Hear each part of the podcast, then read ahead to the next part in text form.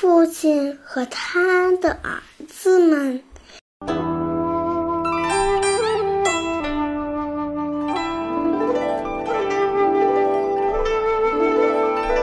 古时候有一个长者，他有四个儿子，这四个儿子整天你争我吵，父亲不知道怎样才能教育他们。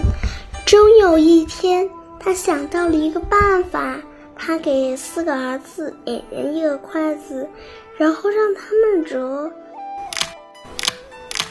四个儿子毫不费力地把筷子折断了，接着父亲给他们每人一把筷子，然后让他们折。